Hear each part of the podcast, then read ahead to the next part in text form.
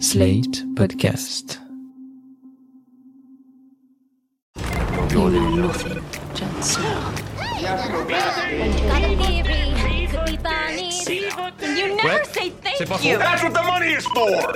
Winter is coming. The danger. I am the one who knocks. I think that I may be the voice of my generation.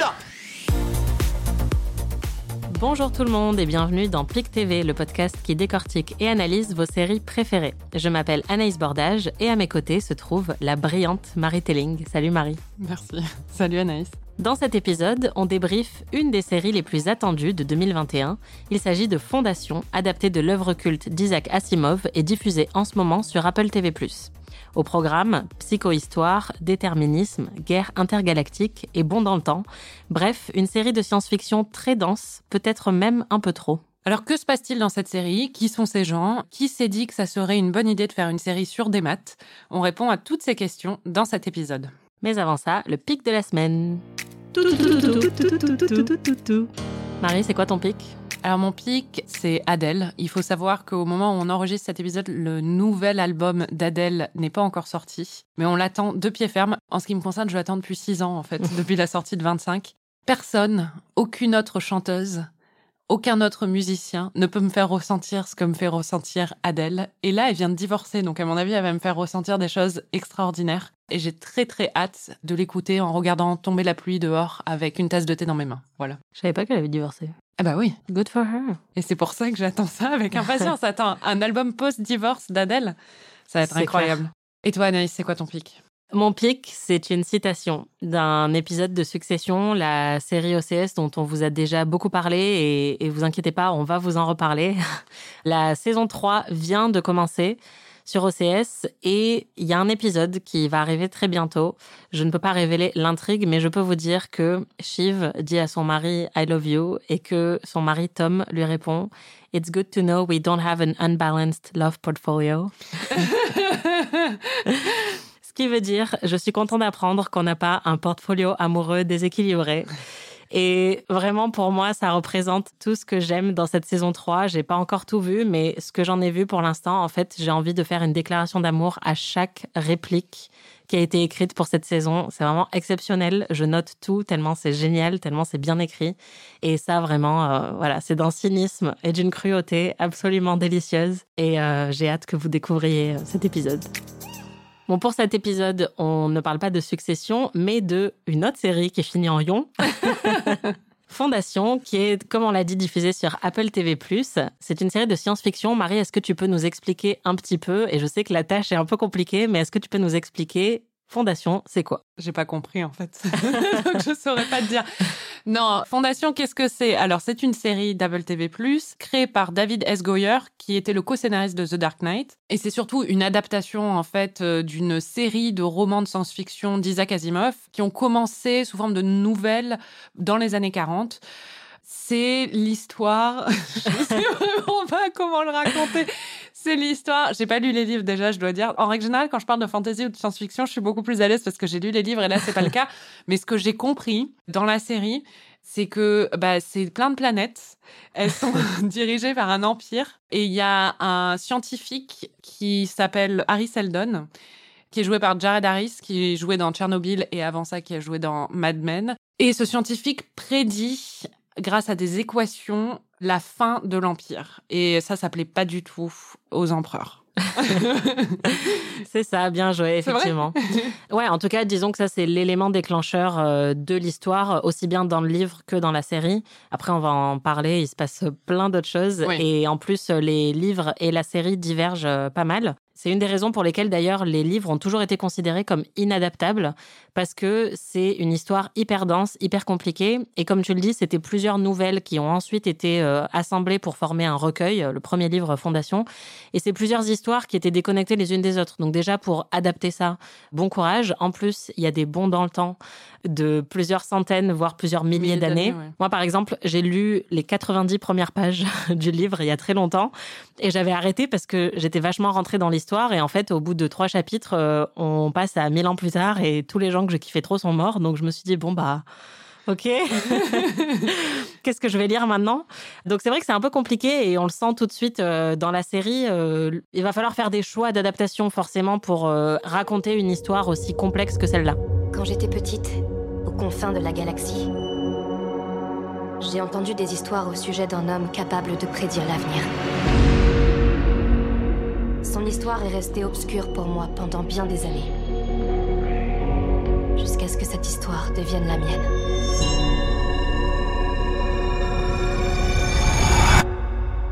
Jusqu'à ce qu'elle devienne la seule histoire. Vous connaissez mes travaux? La psychohistoire? Naturellement, tous les mathématiciens ont lu votre théorie. Ce n'est pas juste une théorie. C'est le destin de toute l'humanité représenté par des chiffres. Et l'Empire n'aimera guère l'avenir que je prédis. Mais nous pouvons amortir la chute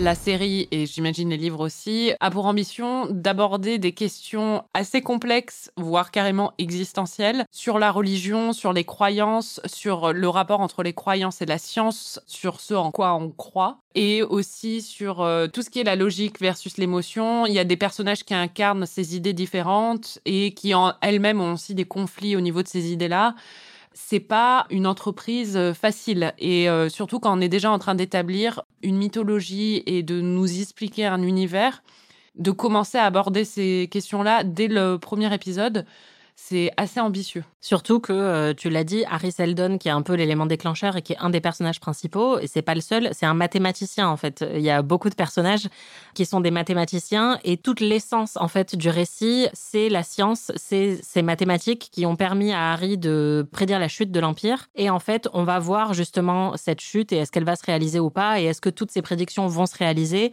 sur des centaines et des centaines d'années.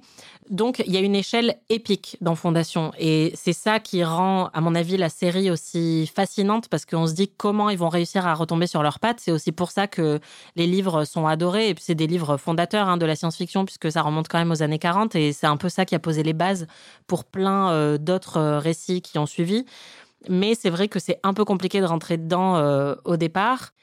Il y a aussi la question du libre arbitre et du déterminisme, puisqu'on a euh, notamment, par exemple, euh, des clones, on a même un robot, enfin une personne qui représente un peu l'intelligence artificielle et qui en même temps a peut-être une âme. Donc il y a vraiment la question de est-ce que si on sait que l'Empire est voué à sa perte et que dans mille ans, il va y avoir effectivement cette chute, est-ce que nos actions vont confirmer ça ou est-ce qu'en en fait on peut essayer de changer cette prédiction par nos actions? Donc ça c'est toute la question du libre arbitre et du déterminisme.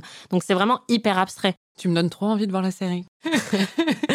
dès que je vais parler de philosophie, euh, je suis on fire. Parce que j'ai pas l'impression d'avoir vu la même chose. Si, en vrai, mais j'étais pas. Enfin, mon cerveau était un peu en, mode. Euh, bah, c'est ça, honnêtement, euh, je comprends qu'on puisse rester un peu en dehors parce que même moi, en fait, c'est des thèmes qui me plaisent beaucoup. Il y a effectivement, par exemple, une jeune héroïne qui vient d'un milieu très croyant, très religieux et qui a appris les maths envers et contre tout alors que c'était interdit. C'est le personnage le plus intéressant moi, je trouve, de toute la série. Quoi. Même elle, elle est tout le temps confrontée à, en fait, euh, comment peser les calculs mathématiques versus les émotions. Est-ce que le ressenti, ou par exemple, est-ce que l'amour va être plus important qu'une prédiction pragmatique et un calcul scientifique? Donc, tout ça, c'est des questions hyper intéressantes, mais ça ne fonctionne que si on a des bons personnages, parce qu'en vrai, tout ça, on s'en fout si on n'a pas juste des personnages préférés, des héroïnes et des héros où on se dit, j'ai envie de savoir où il va aller, j'ai pas envie qu'il meure, j'ai envie de savoir euh, ce qui va lui arriver. Et ça, honnêtement, au début, on n'y est pas trop. Moi, j'avoue, il y a des choses qui m'ont beaucoup plu. Et c'est ça qui rend l'expérience de regarder cette série d'autant plus frustrante, parce qu'il y a beaucoup de choses qui ne marchent pas pour moi. Et les choses qui m'ont plu, du coup, euh, je suis un peu sur ma faim et j'ai vraiment envie de les voir se développer.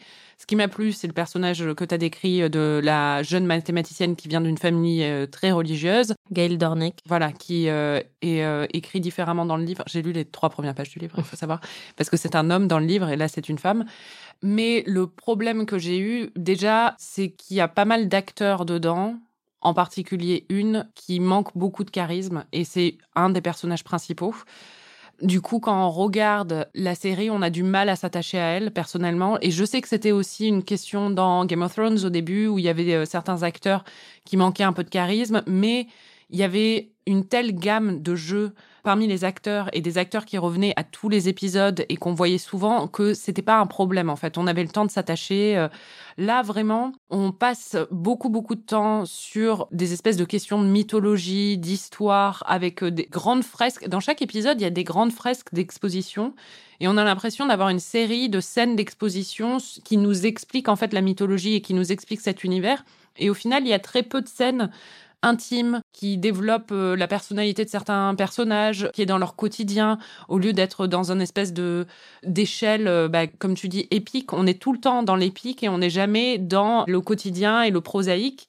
Et ça, ça manque vraiment. Et ça permet pas justement de s'attacher à des personnages. Parce que quand on voit tout le temps les personnages dans des situations un peu grandiloquentes, c'est difficile de s'attacher à leur personnalité, à ce qui euh, fait qu'ils sont originaux, ce qui fait qu'ils sont attachants.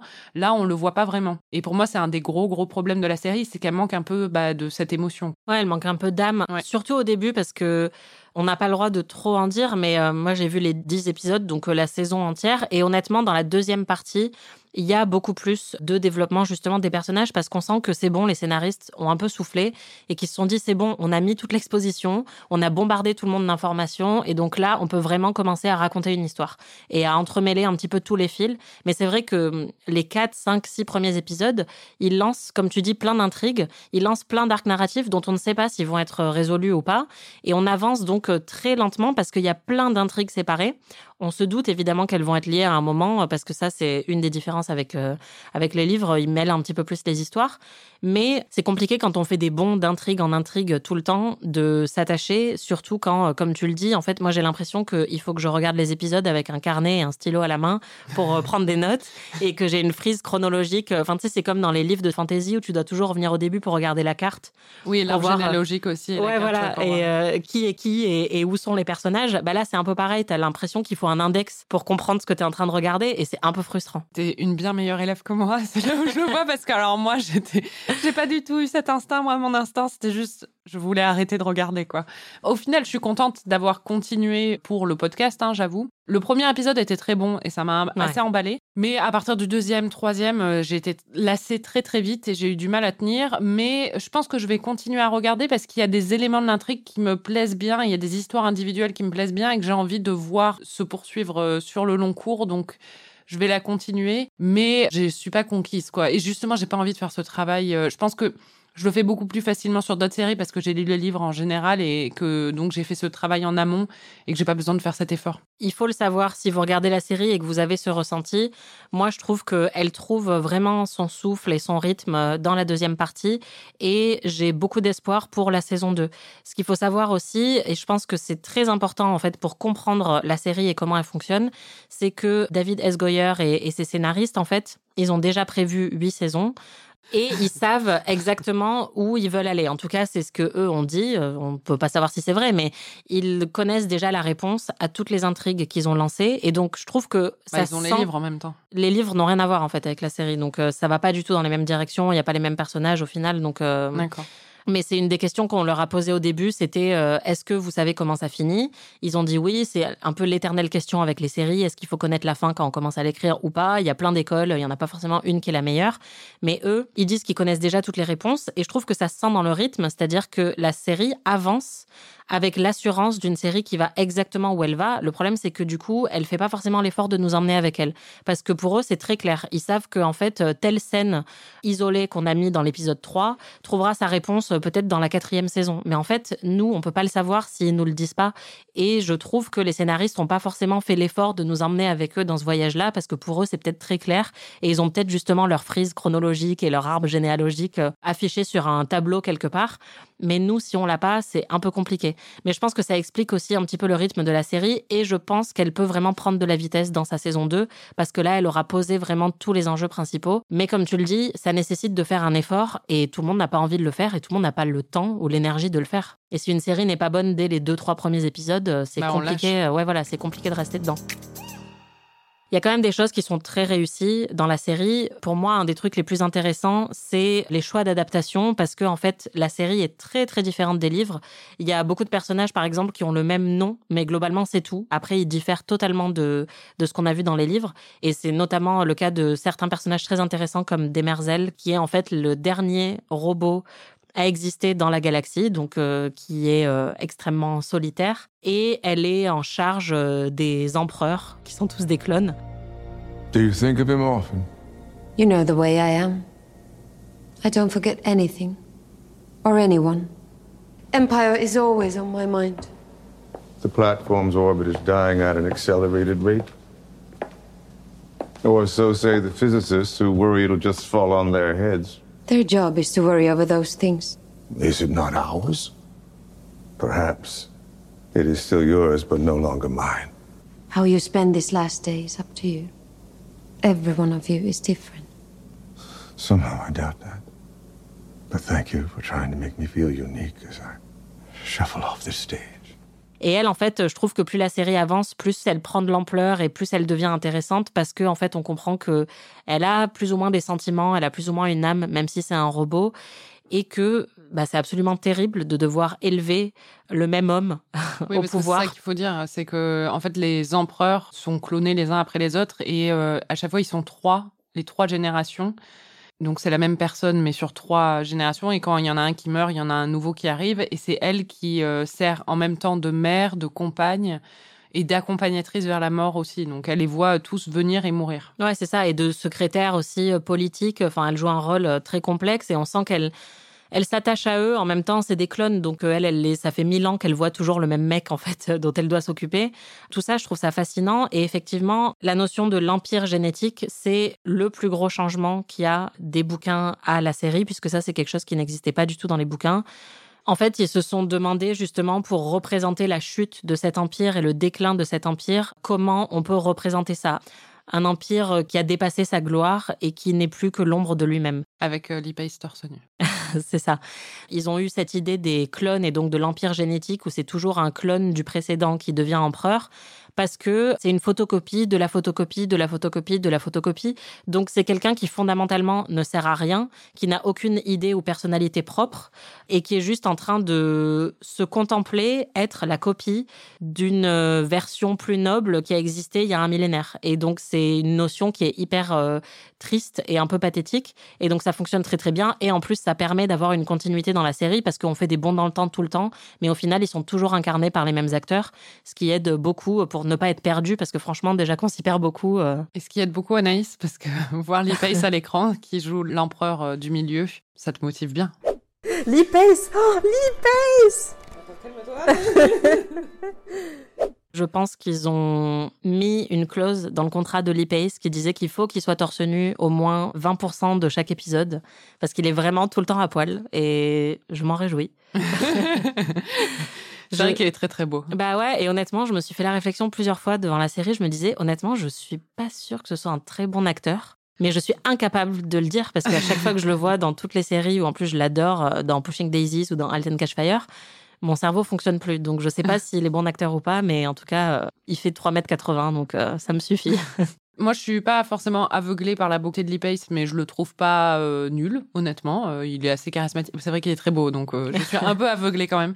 Mais il y a toute une, une intrigue qui se passe sur la planète Terminus, qui est là où vont les les disciples en fait de Harry Seldon et quelques décennies plus tard il y a toute une intrigue avec une femme qui est un peu une meneuse et qui est un peu ce qu'on appelle dans le jargon aujourd'hui une badass bitch et je trouve qu'elle est pas hyper bien incarnée. Enfin, l'actrice est pas très très bonne et euh, elle a un mec dedans qui ressemble à Olivier Giroud qui lui aussi n'est pas très très bon. J'ai un peu du mal à les prendre au sérieux tous les deux et toute cette intrigue du coup m'est un peu passée au-dessus de la tête. Et pour moi, ça a été le gros gros point faible de cette euh, saison alors que justement l'intrigue de Gale et l'intrigue des empereurs étaient très intéressantes pour moi. Pour moi, il y a un problème peut-être de casting et, et d'incarnation et de performance, mais il y a aussi un problème d'écriture. On Oui. sent en fait à plusieurs moments qu'ils veulent que ces personnages aient vachement de répartie mais ça pas fonctionne pas. tout. Ouais, c'est ça. Et en fait, on sent qu'ils veulent les établir comme des personnages très cool, notamment Hugo, donc euh, Olivier Giroud, qui est vraiment genre quand il arrive, euh, on le voit euh, descendre de son vaisseau et tous les enfants lui courent après. et c'est censé être, voilà, le, le héros. Ouais, C'est un peu le Han Solo de Ouais. ce- cet univers-là. Voilà, hyper charismatique ou le lit Adama donc pour Battlestar Galactica. Sauf que là, en fait, il y a aucun moment où il prouve vraiment euh, qu'il est cool. En tout cas, enfin nous, on n'est pas rentré dedans. On n'a pas du tout été fasciné par euh, le charisme de ce personnage. Et c'est vrai que ça tombe un peu à plat. Et puis en plus, il s'appelle Hugo. On est dans un- une série de science-fiction. Tout le monde a des noms trop cool comme Harry Seldon et Gail Dornick. Et lui, il s'appelle Hugo. Ouais, j'avoue. En fait, toute cette intrigue, ce qu'elle a vraiment souligné pour moi aussi, c'est les problèmes d'écriture. Euh, C'est pas une série très écrite au niveau des dialogues.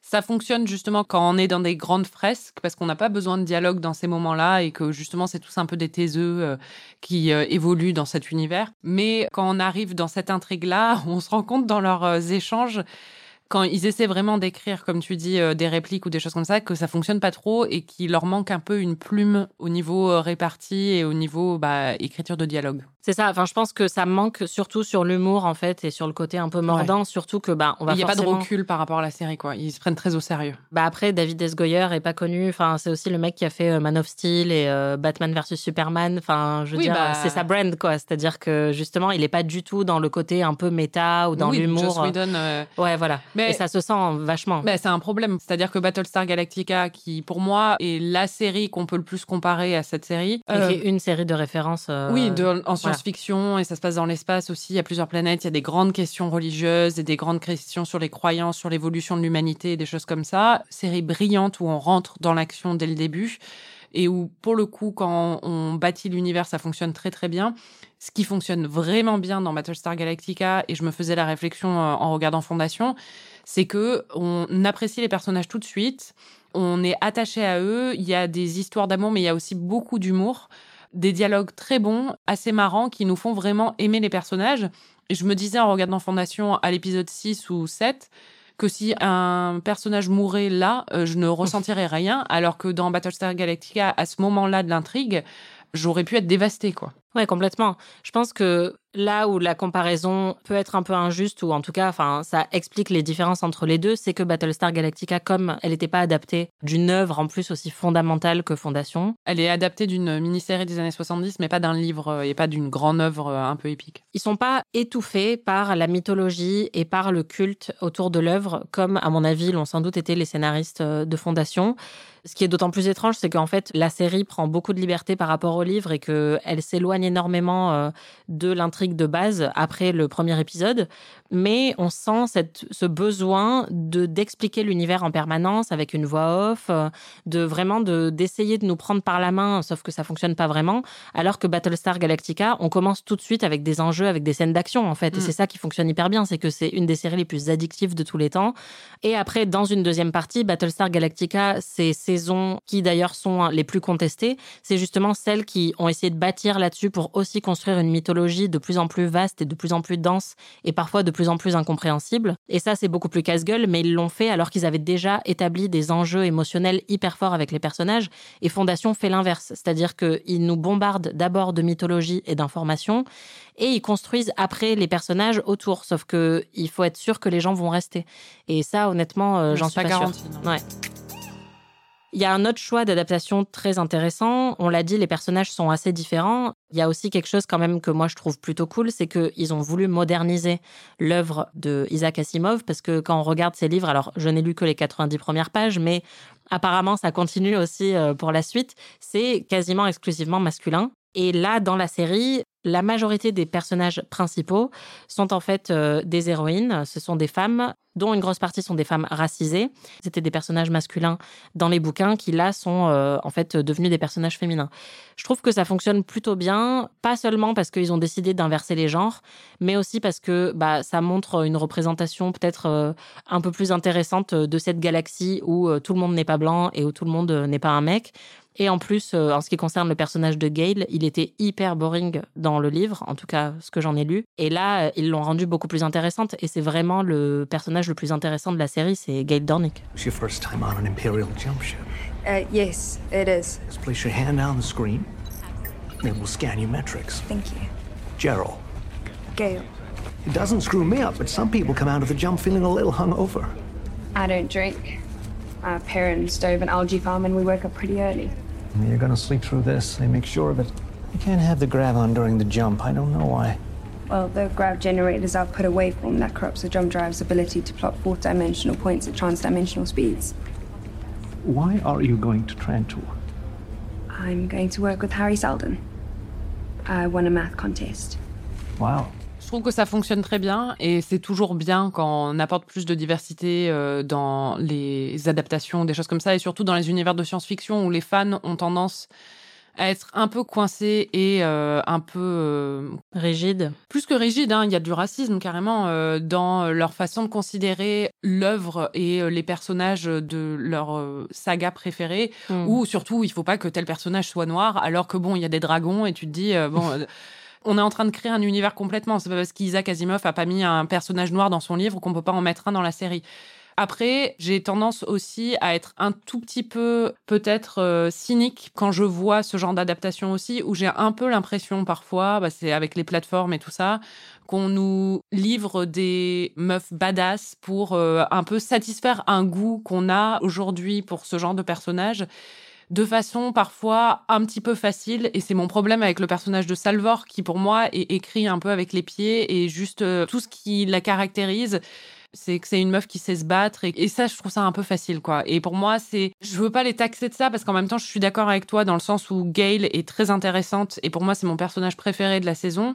Donc, je suis très contente qu'ils aient fait ça justement avec son personnage et qu'il ait renversé. Je pense qu'elle serait bien moins intéressante si euh, c'était un homme blanc ou. Euh, mais en même temps, je trouve que bah il y a le, le pendant de ça dans le personnage de Salvor où euh, on voit qu'ils ont essayé de faire quelque chose, mais euh, c'est pas non plus très réfléchi et il exploite pas très bien, je trouve, et parfois ça fait un peu euh, opportuniste.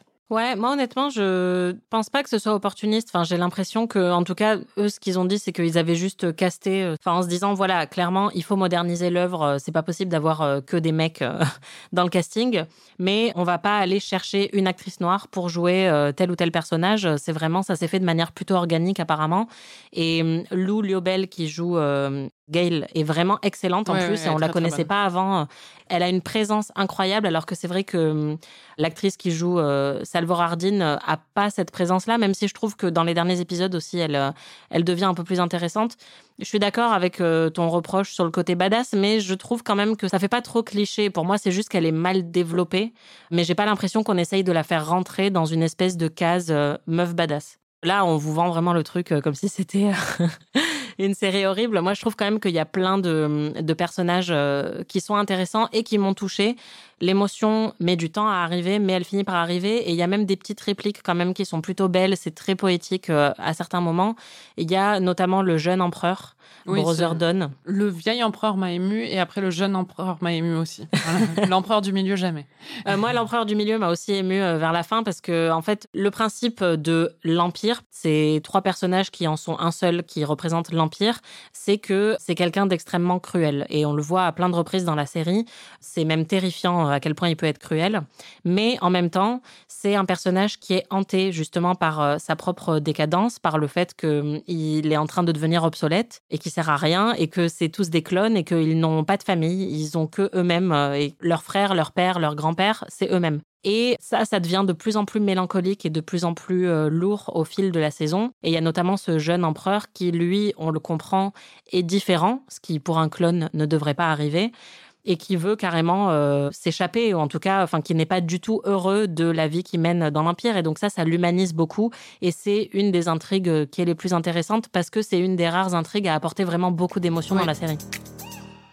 L'échelle dont on parle, hein, épique, qui parfois fait un peu du mal à la série, c'est aussi parce que c'est une série qui a pour ambition de remplacer Game of Thrones. C'est-à-dire que depuis la fin de Game of Thrones, toutes les grandes chaînes essaient de trouver la nouvelle série qui va créer un engouement similaire. Et beaucoup développent des projets de fantasy ou de science-fiction parce que justement, il y a une adhésion à un univers et à des personnages et la possibilité surtout de faire durer l'histoire pendant des saisons et des saisons et des saisons. Il y a des fans qui existent déjà. Voilà. Et il y a toute une gamme de produits dérivés qui peuvent être tirés de ça aussi. C'est clair. Et donc là, il y a HBO qui sort la nouvelle série euh, Game of Thrones, là sur avant euh, l'époque de Game of Thrones. Il y a Amazon qui va sortir euh, Le Seigneur des Anneaux. Apple TV+, son gros pari, c'est Foundation. Je ne suis pas sûre que ça prenne, honnêtement, mais en même temps, c'est intéressant aussi de voir tous ces projets se développer. Moi, j'aime beaucoup la science-fiction et j'aime beaucoup euh, la fantasy, malgré euh, peut-être euh, ce que j'ai dit dans cet épisode. Je trouve que ça fonctionne pas énormément dans Fondation, mais en même temps, j'ai un peu envie de voir la suite quand même. Je pense que il faut pas oublier aussi que Game of Thrones est arrivé à un moment très particulier et moi je pense qu'en fait aucune de ces séries va Ah oui, réussir non, à reproduire euh, voilà parce que Game of Thrones c'était une success story incroyable, c'était un des pilotes les plus chers de tous les temps mais c'était quand même une série qui avait des limites en fait au début et on le voit entre la saison 1 et la saison 8 de Game of Thrones, euh, ça n'a plus rien à voir. Pour moi, le problème de Fondation, même si je pense que j'ai beaucoup plus aimé la série euh, que toi, c'est que Fondation ressemble à la saison 8 de Game of Thrones, alors qu'elle devrait ressembler à la saison 1 ou à la saison 2. C'est-à-dire qu'on sent que c'est une série qui n'a déjà aucune limite, qui a un budget illimité. On leur a dit, vous pouvez faire ce que vous voulez. Alors, je pense que dans les faits, c'est pas vrai. Ça a dû coûter très cher et ils ont dû se faire euh, taper sur les doigts euh, par Apple en permanence pour rentrer dans leurs frais. Mais on sent que voilà, ils se sont dit, on a huit saisons, on va faire exactement ça, ça, ça, ça, ça. On sait qu'on va pas être annulé parce qu'en plus, Apple, c'est vraiment la grosse caractéristique des séries Apple, c'est qu'elles ont toutes été commandées déjà sur deux saisons avant même d'être diffusées. Donc il y avait vraiment une grosse confiance et Apple, bah, c'est euh, une des entreprises euh, voilà les plus riches du monde, hein, donc ils peuvent faire ce qu'ils veulent. Et donc ça, ben ça ne force pas les scénaristes à se mettre dans un dans une position un peu de underdog, de d'outsider, où ils doivent trouver comment se sortir d'un problème qui est souvent euh, un problème financier. Et c'est comme ça que plein de séries de génie ont pu devenir des séries de génie, c'est parce qu'elles avaient des contraintes financières et qu'elles devaient trouver comment euh, fonctionner. Et on sent que Fondation n'en a pas. Et honnêtement, je pense que c'est ça le problème, c'est que Fondation n'a aucune limite. Oui, mais elle a un peu les défauts de ses qualités aussi. C'est-à-dire que je suis totalement d'accord avec toi, c'est son gros problème. Mais ça veut aussi dire, et là je vais défendre la série, que c'est, et je sais que tu es d'accord avec ça, c'est que parce qu'elle n'a aucune limite euh, financière dans l'ordre euh, du raisonnable, enfin pour Hollywood, elle est absolument magnifique visuellement. Et Mm. ça, vraiment, il y a des scènes où j'étais là, ça fait des années qu'on dit ça sur les séries, mais c'est hyper cinématographique. Et il y a vraiment beaucoup de moments qui sont absolument à couper le souffle visuellement et qui méritent d'être regardés, je pense, sur grand écran, si vous avez la possibilité. Donc ça, c'est un vrai plaisir, même si c'est vrai que je pense que ça heurte, comme tu le dis, euh, la qualité de l'écriture. Et l'autre grosse qualité de la série, c'est malgré tout ce que j'ai dit sur certains personnages qui, pour moi, sont pas très bien interprétés, il y a quand même Lee Pace, qui est Mhm. très beau, et Jared Harris. J'étais un peu triste de le voir s'effacer un peu au bout de quelques épisodes.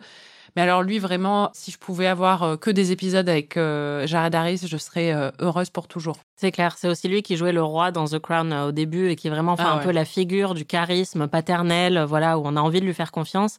Et il a été merveilleusement euh, casté dans la série. Et honnêtement, c'est ça, moi, qui me retient aussi dans les moments où je m'ennuie un petit peu, c'est que je sais que il y a deux, trois acteurs que j'aime vraiment beaucoup dans la série et que j'ai envie de voir euh, continuer à jouer. Mais c'est vrai que c'est le problème de beaucoup de séries en ce moment qui ont pas de limite parce qu'il n'y a pas que les séries Apple, il y en a d'autres et qui en fait font une saison entière pour arriver au point qui devrait être le point de départ de la série. Ouais, c'est le syndrome euh, The Politician. Quoi. Exactement. C'était le problème avec Netflix qui a donné carte blanche à Ryan Murphy avec The Politician. Ben, c'est bien quand des séries ont des contraintes. Et là, honnêtement, je pense que voilà. Moi, je vais rester jusqu'à la saison 2 parce que honnêtement, vers la fin, je commençais vraiment à être prise dans le truc. Et je me suis aussi habituée au rythme. Mais il faut reconnaître que c'est un rythme qui est un peu difficile à appréhender au début. Il se passe plein de choses, hein, mais c'est tellement hermétique en termes d'émotion au début que il faut rester. Mais voilà, sachez qu'on voit tout le temps les abdos de Lee Pace. Donc si ça peut vous vous faire rester un peu plus longtemps, euh, moi Ça je fait recommande. un peu plus longtemps. Moi ça m'a fait rester. Non mais vraiment, euh, parfois il m'en faut peu. hein. C'était PIC TV, merci Marie. Merci Anaïs. Et merci les Pickies pour votre écoute et vos retours enthousiastes. Vous pouvez retrouver tous les épisodes de PIC TV sur Slate Audio ou sur votre appli de podcast préféré. En attendant, si vous avez aimé ce podcast, n'hésitez pas à nous mettre 5 étoiles et une petite déclaration d'amour. À très vite. Salut.